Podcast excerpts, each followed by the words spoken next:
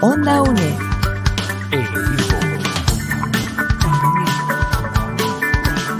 Imagen y sonido, hasta donde estés.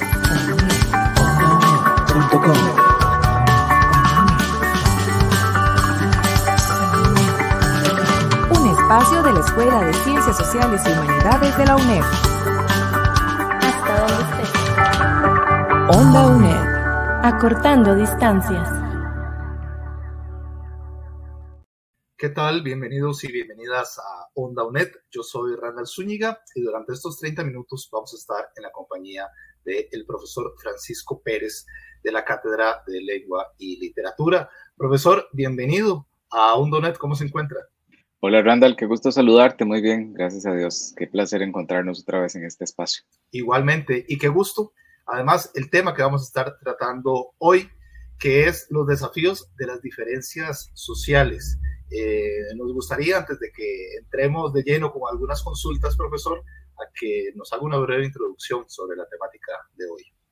Claro, claro, con todo gusto. Bueno, primero iniciar enviándole un saludo a todo el estudiantado de la Cátedra de Lengua y Literatura, específicamente a quienes están cursando la asignatura de lenguaje y realidad social, porque este espacio se presenta también como un complemento de todo lo que se aborda ya desde la unidad didáctica de la asignatura y por supuesto también en las diferentes tutorías que imparten los compañeros y compañeras de la cátedra a través de los diferentes medios que se tienen para este fin. En esta ocasión, pues bueno, nos vamos a seguir enfocando en una figura fundamental en los procesos comunicativos, como ya lo hemos mencionado en las oportunidades previas, que es el ser humano y su relación con el otro siempre pensando y considerando que somos integrantes de una sociedad que evoluciona todos los días. Y es que es importante recordar, como lo hablábamos en nuestros primeros encuentros también, que somos producto de una evolución que no es nada más una evolución biológica, sino que también eh, es una evolución desde un aspecto sociocultural. Además, de un conglomerado de discursos culturales, por supuesto, y de relaciones de poder entre diferentes grupos sociales. De manera que a través de esas relaciones, eh, muchas veces jerárquicas y dominantes, se establecen ciertas creencias intersubjetivas, como lo hablábamos en la última eh, tutoría, que limitan la definición de lo que es humano. Y eso provoca entonces que se manifiesten ciertos sistemas de opresión como el racismo, el sexismo, la xenofobia, la homofobia y muchas otras manifestaciones más que podríamos encontrar en una sociedad. Una de las herramientas que poseemos como seres humanos es el lenguaje y este nos va a permitir distinguir signos y las diferencias que en ellos se establecen. Por lo tanto, somos capaces de diferenciar, por ejemplo, un color de otro o la proximidad de un objeto con respecto a otro. Y por supuesto, también me va a permitir a mí como hablante, como humano, reconocerme de otro ser humano también diferente de mí. Esto no necesariamente va a implicar que identificar esas diferencias no se supone comprenderlas como una jerarquía. Como parte de esas diferencias, también los seres humanos como tal, eh, tenemos muchos factores que nos van a separar desde lo biológico, desde lo sociocultural. Por ejemplo, el género biológico, la edad, los rasgos físicos, nuestras diferentes ocupaciones, las afiliaciones religiosas y otros factores. Estos son aspectos que diferencian porque otorgan una significación particular a la existencia de una persona dentro de una organización social como individuo, pero también como em, en tanto ese miembro, o más bien como miembros de un grupo y no de otros grupos. Es decir, pertenecemos a esta parte, pero no a esta, a esta otra parte. Entonces así podríamos identificar cómo la sociedad también se divide en ciertos grupos que son comprendidos y experimentados de manera particular por quienes están dentro y también por quienes están fuera de esos grupos, porque hay una visión que va a ser completamente distinta. Ahora bien, esas diferencias no necesariamente tienen que ser vistas como un problema o como un conflicto social. La discriminación como tal inicia cuando la diferencia se comprende de acuerdo con una escala de valor que va a limitar lo que es humano desde un nosotros idealizado, que va a excluir a otros grupos o tipos de sujetos eh, social en razón de ciertas diferencias, por su sexo, por su religión, por el color de piel, por su lugar de nacimiento, por las creencias y conductas. Y a lo largo de la historia de la humanidad hemos visto clarísimos ejemplos que han sido sumamente graves, ¿verdad? Me podría referir, por ejemplo, a uno que es de dominio popular, como la Segunda Guerra Mundial, ¿verdad? Con todo lo que tiene que ver con la Shoah, en este caso, eh, donde mueren cierta cantidad de personas de forma magnánime por un tema de discriminación o afinidad con una ideología particular. Por lo tanto, en este encuentro vamos a tratar de comprender un poco más cómo se evidencian de cierta manera esas diferencias ahora desde el uso del lenguaje y en función del ser humano como un sujeto social que está en relación con otros seres humanos también. Precisamente, profesor, para eh, anclar esto en la temática del, del lenguaje, ¿de qué formas se le puede otorgar la carga emocional a las palabras? Gracias, Randall. Vamos a retomar aquello que ya hemos hablado incluso desde nuestra primera videotutoría. Cuando mencionábamos que el ser humano es eh, un compendio de todo lo que le ha ido rodeando a lo largo de su vida.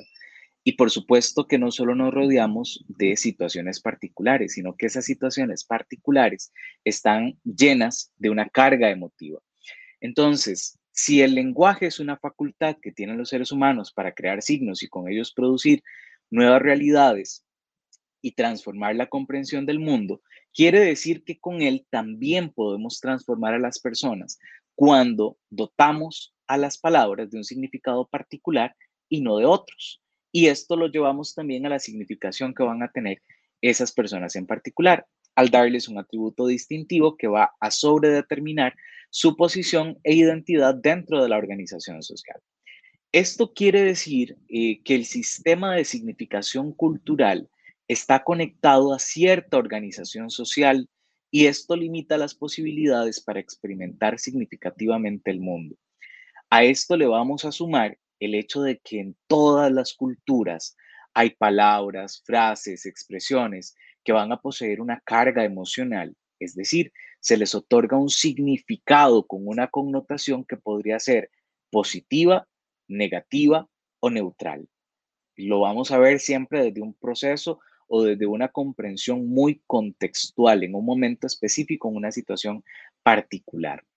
Ese significado emocional proviene de la historia dentro del sistema de significación cultural. Y eso va a explicar que eh, dos palabras o expresiones que significan prácticamente lo mismo puedan manifestar una interpretación emocional distinta en función del contexto en el que se utilicen. Es decir, al significado literal de las palabras se les va a añadir otro significado que expresa una actitud de rechazo respecto a su referente.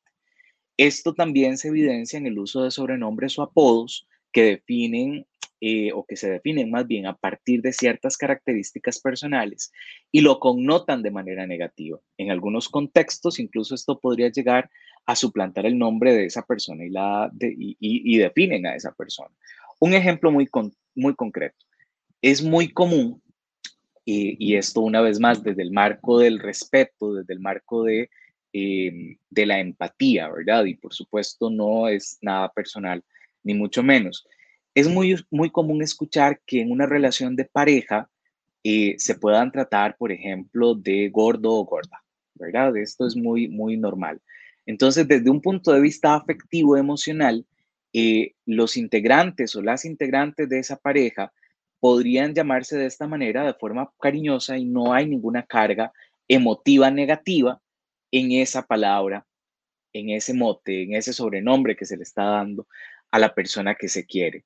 Pero cuando ya llegamos a un plano donde vamos a agredir a alguien porque tenemos eh, o podemos estar agrediendo a alguien porque no sabemos la manera en la que lo estamos diciendo, podríamos incluso afectar el decirle gordo o gorda a una persona por la forma en la que yo lo digo, porque ya se le quita ese valor sentimental y lo lleno, ¿verdad? Lleno esa palabra de que por ejemplo, decirles que usted está muy gorda o usted está muy gordo, le lleno ese, ese valor como de, odio, ¿verdad? De desprecio por su figura física, que es algo que no debería interesarnos ni importarnos en algún momento, ¿verdad? De nuestras relaciones, pero le damos una carga emocional a lo que estamos diciendo para identificar lo que estamos sintiendo probablemente, desde un punto de vista donde yo me proyecto y por supuesto desde lo que la otra persona va a estar recibiendo o interpretando.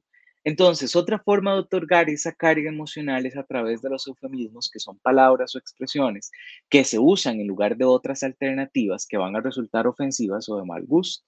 Por ejemplo, cuando algo resulta embarazoso o perturbador, es muy común omitir la palabra que haga referencia a ese hecho y en su lugar emplear pronombres que le sustituyan. Y esto normalmente lo hacemos, por ejemplo, eh, con situaciones que tienen que ver con algo que nos, nos genera algún tipo de, em, de asco, digámoslo en estos términos, ¿verdad? Muy comunes para que seamos transparentes.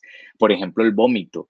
Entonces, eh, cuando alguien vomita, normalmente nos desagrada ver lo que está vomitando y entonces decimos, eh, es que vomitó eso, por ejemplo, o salió eso, no decimos qué son los elementos, realmente es que realmente, perdón, que están dentro de lo que está eh, votando la persona.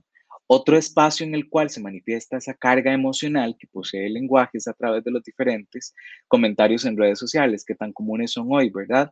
Donde muchas veces evidenciamos emociones fuertes que no se logran moderar para comunicar argumentos críticos que estén libres de violencia, por ejemplo, de otro sentimiento. Es muy sencillo escribir un comentario a través de una red donde no me logran identificar, donde no se ve mi cara, donde no estoy de frente a la persona, eh, para que pueda tener una reacción en directo de lo que yo estoy haciendo, lo que estoy diciendo. Entonces, en ese sentido, muchas veces la carga emocional es muchísimo más fuerte en un lugar donde no se me está reconociendo realmente como persona, sino que soy eh, detrás de un instrumento nada más. Finalmente, podríamos mencionar que la carga emocional del lenguaje también podría identificarse desde el reconocimiento del otro, desde su apariencia física, su forma de pensar, la clase socioeconómica que posee esta persona incluso su orientación sexual. Esto porque la diversidad domina el juego de la vida, aunque haya ciertos rasgos que unen, por lo que debe cuidarse el hecho de hacer afirmaciones que generalicen, ¿verdad? Y que vayan a adoptar de características o etiquetas positivas o negativas a un grupo en particular. Nunca cuando hablamos deberíamos llegar a hacer generalizaciones porque no todas las personas caben dentro de un mismo eh, tipo, ¿verdad? O estereotipo como tal. Entonces, esto hay que cuidarlo muchísimo porque incluso ahí evidenciamos una emoción particular al enunciar nuestras ideas.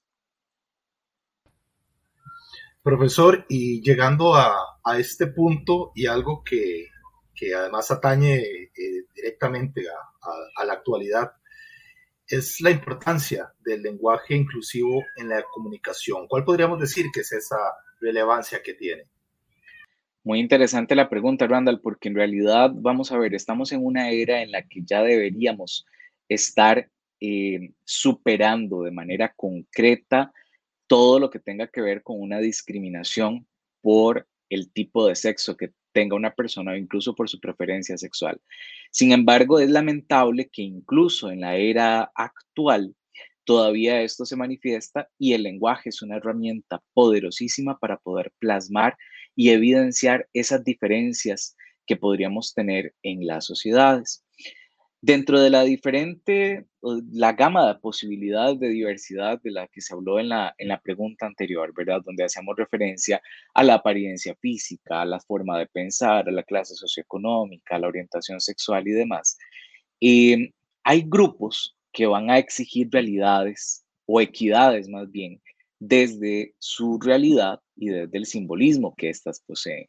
Una manifestación de esto, Randall, es el uso del lenguaje inclusivo o no sexista, que en principio lo que busca es hacer visibles a las mujeres como parte de una sociedad y poner fin a la misoginia, es decir, tratar de acabar, por lo menos desde el discurso, este tema, ¿verdad? Que debería reflejarse también en las prácticas sociales. El poder que tienen las palabras puede contribuir a legitimar a las mujeres como sujetos políticos activos eh, sociopolíticos, perdón, activos e independientes y no simplemente como un atributo del hombre o un sujeto secundario. Hace muchos años las mujeres no eran vistas lo voy a decir de manera muy fuerte, muy cruda, pero ni siquiera eran vistas como personas, es decir, no pensaban por sí solas, sino que dependían del hombre para poder ser.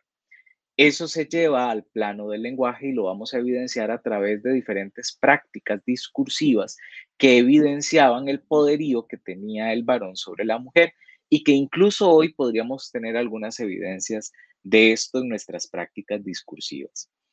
No se tiene que pensar, esto es algo que debe quedar muy claro para todos y para todas desde un ambiente de la inclusión, que simplemente por usar un lenguaje diferente ya se resuelve el problema de la misoginia o el problema del machismo en la sociedad.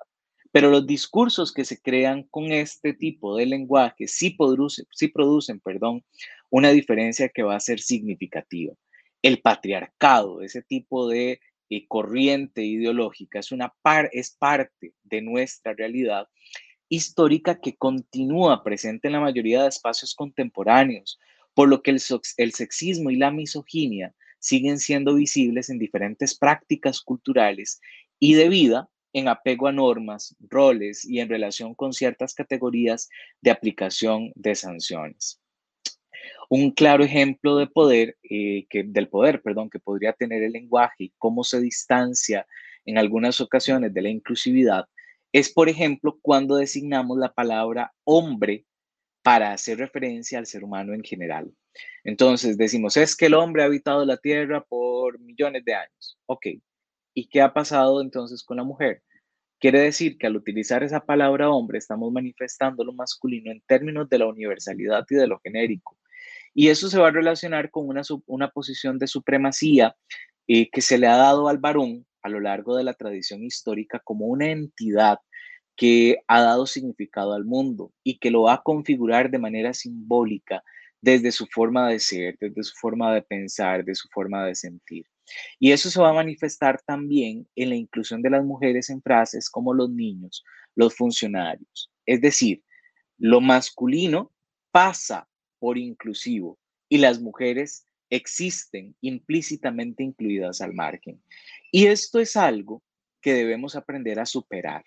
Es un desafío que tienen las nuevas generaciones e incluso las personas mayores también de asumir el reto de poder superar esa dinámica a la que estaban acostumbrados y acostumbradas al hacer referencia al género masculino nada más, como eh, incluyente de toda la sociedad. Ahora bien, lo mencionaba párrafos más arriba, no implica nada más, no implica que usar esto ya está superado el, problema, porque a veces podríamos encontrarnos discursos en donde la evidencia del lenguaje inclusivo está claramente plasmado, pero al llevar a la práctica, a la realidad de ese discurso, nos encontramos con prácticas, con escenarios completamente machistas en donde la mujer no tiene una validación social, ¿verdad? Su figura personal, su capacidad de emprendedora, su capacidad física es, se vea opacada, ¿verdad? Por la figura del hombre como tal. Entonces, no es un tema solamente de lenguaje, porque el lenguaje no es nada más decir ellos y ellas, aquellos o aquellas, o aquellas nuevas corrientes o estas nuevas corrientes donde suplantamos em, las vocales prototípicas, ¿verdad? Para poder designar los pronombres femeninos o masculinos por otros donde creamos que estamos incluyendo a todas las personas. No, no se trata de eso, se trata de poder evidenciar desde el lenguaje lo que en la práctica real debería ser una realidad, donde las mujeres realmente se sientan parte de la sociedad. Y es que todos conformamos, ¿verdad? Dentro de este conjunto del ser humano como un ser social, que lo veíamos hace algunas tutorías también, y enfrentarnos a estos desafíos actuales desde una realidad donde todos hemos estado empoderados y podemos defender nuestros derechos. Entonces, el lenguaje va a permitir nombrar, crear, visibilizar sujetos y esas realidades, pero también funciona para omitir, para ignorar y para denigrar. Por eso es un escenario clave en la batalla de la equidad de género. De esta manera, entonces, luchar por espacios en los cuales se cuestiona y se transforma la realidad patriarcal desde la igualdad es un paso crucial hacia la meta de cambiar la estructura jerárquica e injusta de las sociedades actuales. Onda UNED. Acortando distancias. Costa Rica y el mundo escuchan hoy, tomando como suya Radio Nacional. Temprano con el pueblo, noticias y opinión. Cultura y mucho más. Radio Nacional. Llegando a la familia con imaginación. Música, política, también educación. Infantiles, juventud, historia y diversión. Conoce Costa Rica por Radio Nacional. Continuamos acá en Onda UNED a través de las distintas plataformas de la UNED y además a través de Radio Nacional 101.5 FM. Nos acompaña el profesor Francisco Pérez. Hoy estamos hablando sobre los desafíos de las diferencias sociales, esto enfocado en, en el lenguaje. Y profesor, si en los instantes previos usted nos comentaba sobre las eh, distintas formas de discriminación a partir de, del lenguaje, eh, hay una más eh, que, que, aparece acá y que no, hemos, que no hemos tocado y es el adultocentrismo. ¿De qué estamos hablando cuando hablamos de adultocentrismo y esto cómo es que se manifiesta en la sociedad actual? Definitivamente cuando hablamos de formas de exclusión en una sociedad también tenemos que hacer referencia a aquellos escenarios en los cuales no se escuchan las diferentes voces que conforman estas sociedades como tal. Y una de esas maneras en las que esto se ve plasmado es a través del adultocentrismo, que hace referencia a una sociedad que se va a centrar únicamente en las personas adultas y desde la visión de la realidad de esas personas, donde evidentemente estas van a gozar de muchos más privilegios que las personas que están eh, fuera de esa etapa de la vida. Es decir, las personas más jóvenes y quienes son incluso adultos mayores son excluidos de la toma de decisiones y se les niega una participación social con equidad de derechos y libertades en esta sociedad, resultando entonces también un objeto de discriminación y opresión. Esto lo vamos a manifestar o lo vamos a ver manifestado una vez más desde el patriarcado que impera en la sociedad. Y esto se representa también desde el conflicto, la asimetría y el autoritarismo que se, se logra plasmar a través de las diferentes acciones que se dan en una sociedad. Y es una realidad social que está diseñada por las personas adultas que ejercen el control o el rol más bien de administradoras de los bienes sociales, eh, que producen símbolos culturales, que organizan los valores y que ejecutan las diferentes normas que establecen o se establecen en una dinámica social. Es muy común, y esto me encantaría que lo pudieran ustedes analizar, desde sus realidades familiares, donde suele verse este fenómeno con muchísima más claridad. Normalmente son quienes tienen una cierta edad, ¿verdad? Los que deciden y las demás personas son las que tienen que obedecer. De ahí que resulta importante considerar en qué momento se escuchan e identifican las necesidades de los diversos miembros que integran ese grupo familiar y cómo se valoran las diferencias entre generaciones, porque en muchas ocasiones no se toma en cuenta la posición que tendrán las, eh, la juventud, ¿verdad? Que tiene la juventud o que tiene el adulto mayor o incluso desde la niñez, porque se considera que no tienen una experiencia de vida tan rica, ¿verdad? O tan valiosa en el caso de la juventud como para poder aportar. Y en el caso de los adultos mayores, eh, se considera que ya han vivido tanto, que ya no hay nada nuevo que puedan aportar, entonces me toca a mí como adulto tomar decisiones. Y esto es un error que podríamos estar, en el cual podríamos estar cayendo porque estamos discriminando de manera evidente a estas dos poblaciones. Entonces, reconocer que las familias, así como las sociedades son heterogéneas, es fundamental porque existen diferentes perspectivas sobre la realidad hay diversos criterios, hay diversas necesidades y hay experiencias que son completamente variadas. Y va a ser evidente una divergencia generacional, generacional en relación con la interpretación que se haga del pasado del futuro.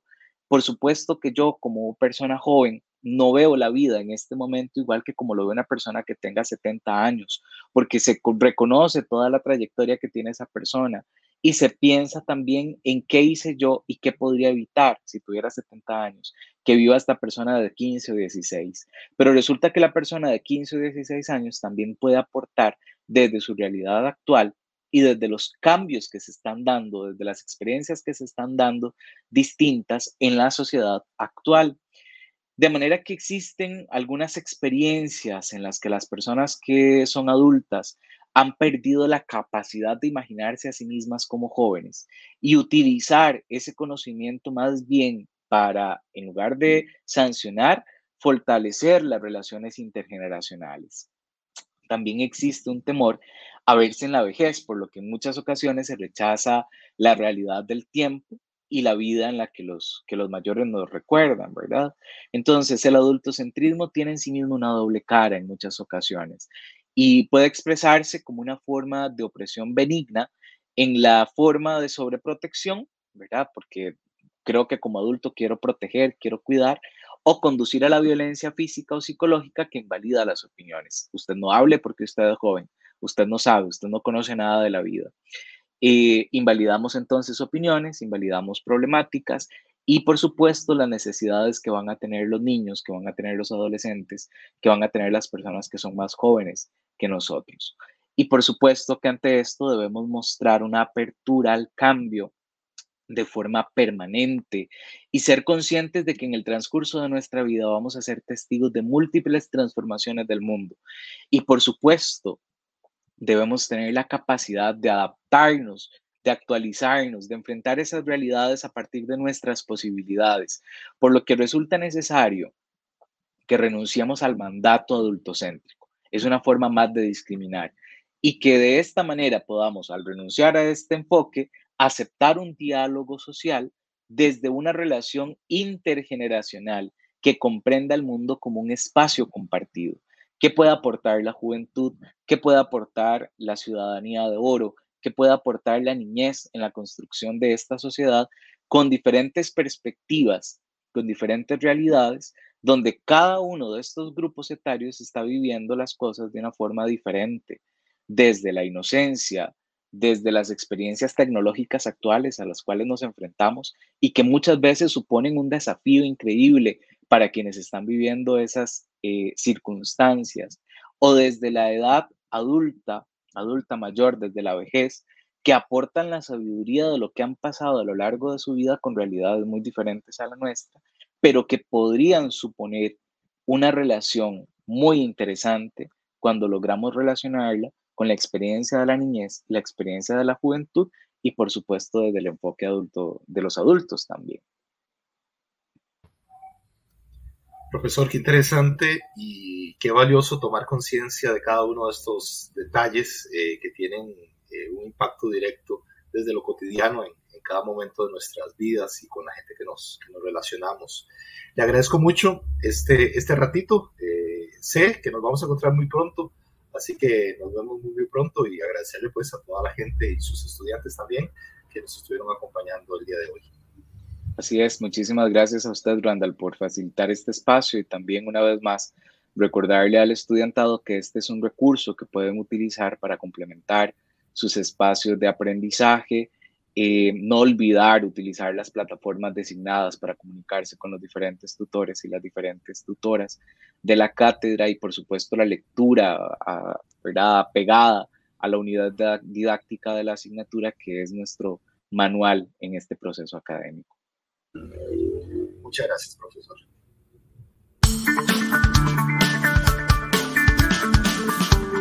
Onda UNED.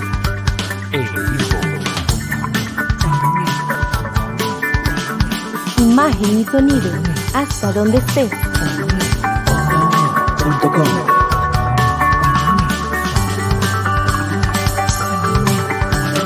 Un espacio de la Escuela de Ciencias Sociales y Humanidades de la UNED.